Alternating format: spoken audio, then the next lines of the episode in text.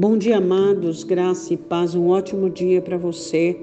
Que a graça e a misericórdia do Senhor esteja cobrindo você, que em tudo que você colocar as tuas mãos, as bênçãos do Senhor estejam prontas para serem derramadas sobre a sua vida, que o Espírito Santo ministre sobre a sua vida no dia de hoje os mistérios, que te dê discernimento, que fale contigo, que o canal de audição para o Espírito Santo esteja aberto e que você ouça o que o Espírito Santo tem a dizer. Antes de eu começar a meditar sobre o versículo que nós vamos meditar no dia de hoje, deixa eu perguntar para você: como está o seu desejo por Jesus Cristo?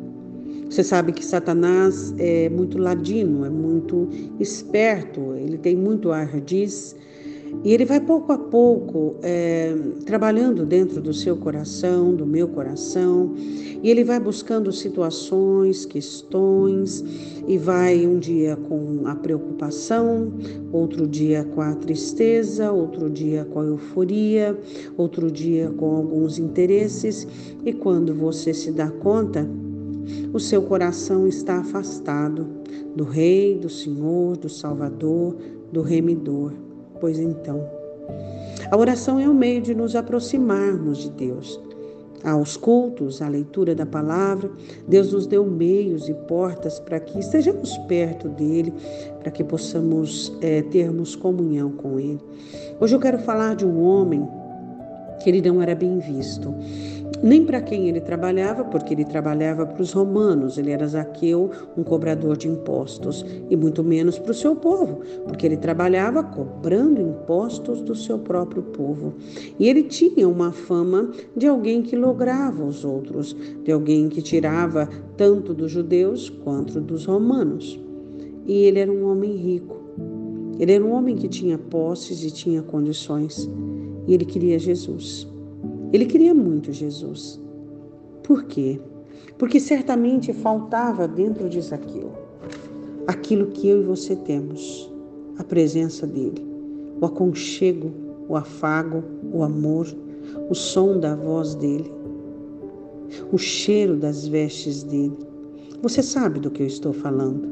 É aquilo que preenche o seu coração de tal maneira que te faz te sentir um gigante e aquilo que tira o seu medo, que te dá segurança, que te dá ousadia, que te dá abrigo, que enxuga as suas lágrimas e que é a fonte da tua alegria.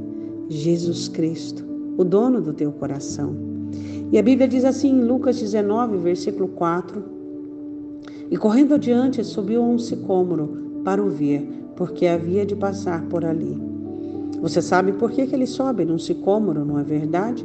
É porque a estrutura dele era bem baixa, a estatura dele era bem baixa. E ele não conseguia ver porque a multidão ela estava ali, ele era de pequena estatura. Então ele foi a um sicômoro subir para ver Jesus. Ele encontrou um meio, um meio, diante da multidão, diante de uma debilidade física que ele tinha, ele encontrou um meio para ver Jesus.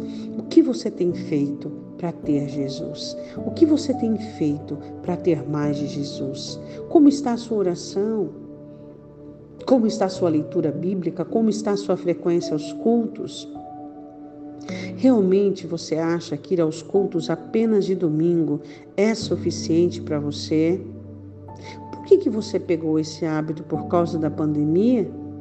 Pois então, se uma pandemia esfria você a tal ponto em que você não mais acha culto importante, que dirá quando vier um pouco mais de perseguição, que nós sabemos que a Escritura diz que virá. Então você precisa alertar, você precisa entender que você tem que fazer algo. Hã? Deus já fez por você, Deus já abriu o caminho, Deus já deu condições para você então você agora precisa esforçar-se para ter mais de Jesus. Oremos. Deus, eu quero te pedir por aquelas pessoas que o contentamento já faz parte de suas vidas.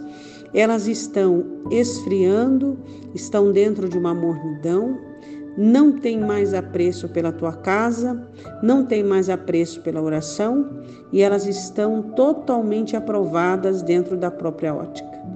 Elas se aprovam e acham que estão no ápice da sua vida cristã. Espírito Santo de Deus, só o Senhor pode convencer essas pessoas. Só o Senhor pode ministrar no coração delas que elas estão em um esfriamento, desapercebidas.